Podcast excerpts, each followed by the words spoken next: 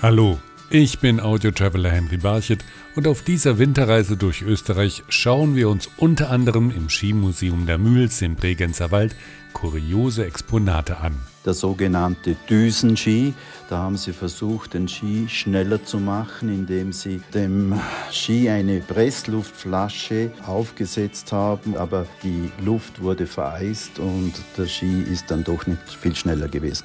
Radstadt lernen wir beim Escape Game das Geheimnis um die drei Türme kennen. Es ist eine Story wie in einem Spielfilm, kein Fluchtszenario, man wird nicht eingesperrt und die Rätsel und Stationen sind über das Stadtgebiet von Radstadt verteilt. In der Tiroler Zugspitzarena gehen wir langlaufen und auf eine Fackelwanderung.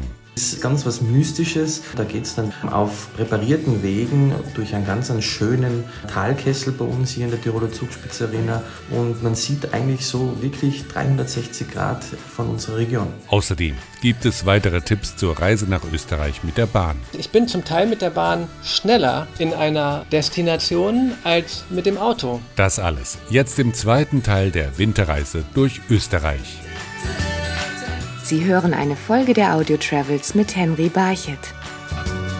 Skifahren wie alles begann. Das lernen Besucher im Bregenzer Wald kennen, wenn sie das FIS-Skimuseum in der Mühls besuchen. Initiiert hat es Christian Lingenhöhle. Ja, da sind wir in der glücklichen Lage, dass wir doch einiges aus dem Bregenzer Wald ja noch gefunden haben. Natürlich immer mit der Bindung oben. Und wir kennen die Hersteller, wir wissen, wer es gemacht hat. Und die Skier sind so von 1910 bis in die 20er Jahre rein, ja. Sind komplett anders, sind natürlich auch kaum fahrbar, wenn man heute so einen Ski benutzt. Es gibt ja auch so Nostalgie-Skirennen und diese Skifahrer, die da mitmachen, die müssen sich schon zuerst an das Gerät gewöhnen. Teilweise haben sie noch gar keine Stahlkanten die Bindung hat keine Festigkeit. Also das sind alles Dinge, die heute unvorstellbar sind. Und es gibt auch einige kuriose Exponate zu sehen. Der Kästli-Ski, der in den 50er Jahren gemacht worden ist, das war ein Experiment von der Firma Kästle, der sogenannte Düsenski. Da haben sie versucht, den Ski schneller zu machen, indem sie dem Ski eine Pressluftflasche aufgesetzt haben und die Pressluft sollte dann ein Anschub, also mit Löcher verbunden, beim Belag herauskommen und die Luft äh, den Anschub praktisch machen und das hat dann aber wohl funktioniert, was der Anschub anbelangt, aber die Luft wurde vereist und der Ski ist dann doch nicht viel schneller gewesen. Also ein kleines Experiment, aber sehr lustig. Interessant auch die Skikleidung, die früher getragen wurde. Wir zeigen zum Beispiel vom Oberst Bilgeri einen sehr schönen alten Skianzug, der schon eine gewisse Funktion hatte, aus Loden und innen mit Kamgarn Wolle gearbeitet und innen gefüttert mit äh, reiner Seide, also schon eine Isolierung da und eine gewisse Nässeresistenz. Schon damals wärmten sich die Skifahrer mit hochprozentigen Getränken auf und deren traditionelle Herstellung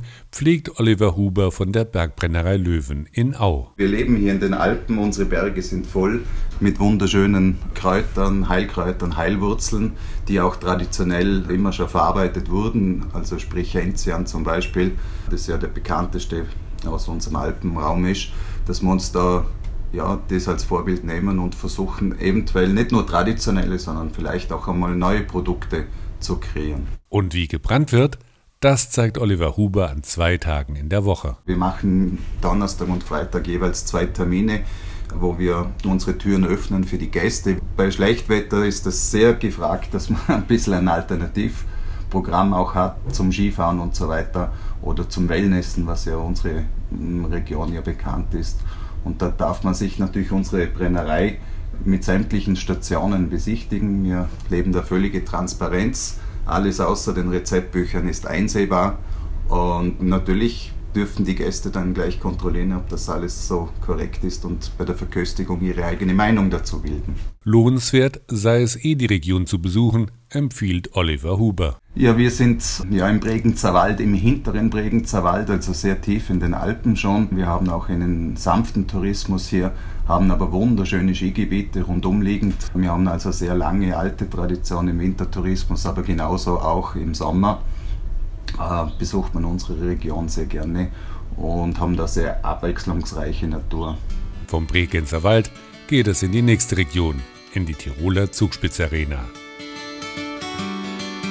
Die Winterlandschaft und Natur kann man hier am besten beim Langlaufen auf sich wirken lassen, empfiehlt Thomas Koch von der Tiroler Zugspitzarena. Alleine schon das Bergpanorama, speziell im Talkessel mit Blick auf die Zugspitze und generell auf die umliegenden Berge, ist natürlich einzigartig.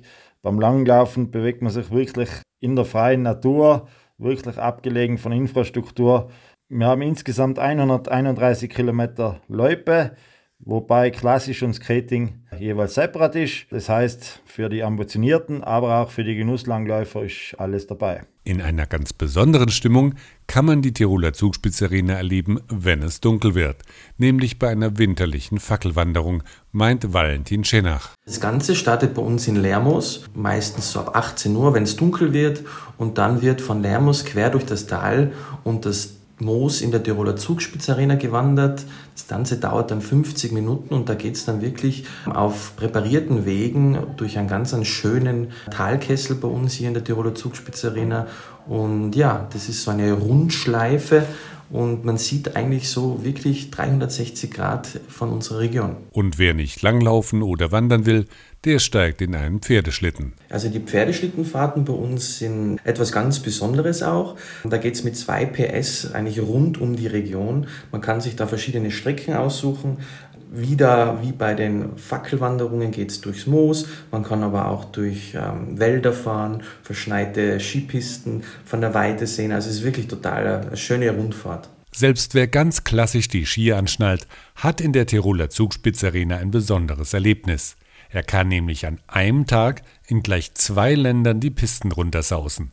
Dafür gibt es ein spezielles Angebot, so Thomas Koch. Bei uns gibt es die Top Snow Card, die verbindet die Skigebiete auf der österreichischen Seite und auf der deutschen Seite der Zugspitze. Da sind insgesamt dann 89 Seilbahnanlagen und rund 250 Kilometer Skipisten, wobei 66 Prozent dieser Skipisten dann beschneit sind. Viele Möglichkeiten also, die Tiroler Zugspitzarena kennenzulernen, sei es auf den vielen Pisten, beim Langlaufen oder im Pferdeschlitten. Etwas ganz Neues hat man sich an der dritten Station dieser Winterreise ausgedacht. Radstadt in der Urlaubsregion Salzburger Land kann man nämlich jetzt spielerisch entdecken. Das Geheimnis um die drei Türme heißt ein Escape Game, das an Originalschauplätzen im gesamten Stadtgebiet von Radstadt gespielt wird. Tourismusdirektor Christian Koblinger. Wir haben die letzten zwei Jahre damit verbracht, dieses Escape Game zu entwickeln. Das ist ein interaktives Abenteuerspiel und es ist eine Story wie in einem Spielfilm, kein Fluchtszenario, man wird nicht eingesperrt und die Rätsel und Stationen sind über das Stadtgebiet von Radstadt verteilt. Zum Teil sind die in historischen Gebäuden, die zuvor nicht öffentlich zugänglich waren und das ist schon was ganz Besonderes. Im Mittelpunkt des Spiels stehen, wie schon der Name verrät, die drei markanten Türme der Stadt. Das heißt, man kann die drei Stadttürme von Radstadt bespielen, die entlang der Stadtmauer sind. Zum einen ist da der Kapuzinerturm, der ist schon lange als Heimatmuseum genutzt und der wird mitbenutzt und da kann man auch das Heimatmuseum so im Vorbeigehen mitnehmen. Zum anderen gibt es dann noch den Teichturm, der wird von außen bespielt, der beheimatet den Kulturkreis das Zentrum. Und der Turm, der bisher nicht öffentlich zugänglich war, ist der Hexenturm. Und gerade in dem haben wir uns ein spezielles Spiel für das Finale des Abenteuerspiels ausgedacht. Erste Erfahrungen mit dem Spiel hat man schon in den Sommermonaten gesammelt. Christian Koblinger glaubt aber, dass man gerade in der kalten Jahreszeit viele Mitspieler in Radstadt begrüßen wird. Wir wollen aber auch im Winter das anbieten, weil wir glauben, dass sich Winterurlaub neue Alternativen zum Skifahren verdient hat und da ist das Geheimnis um die drei Türme ideal. Es gibt aber auch weiterhin klassischen Winterspaß in Radstadt, zum Beispiel beim Rodeln. Die Skischaukel Radstadt Altenmarkt hat eine Rodelbahn, das ist die längste Rodelbahn in der gesamten Region mit sechs Kilometern Metern und 727 Höhenmetern, die man bei einmal Rodeln überwindet.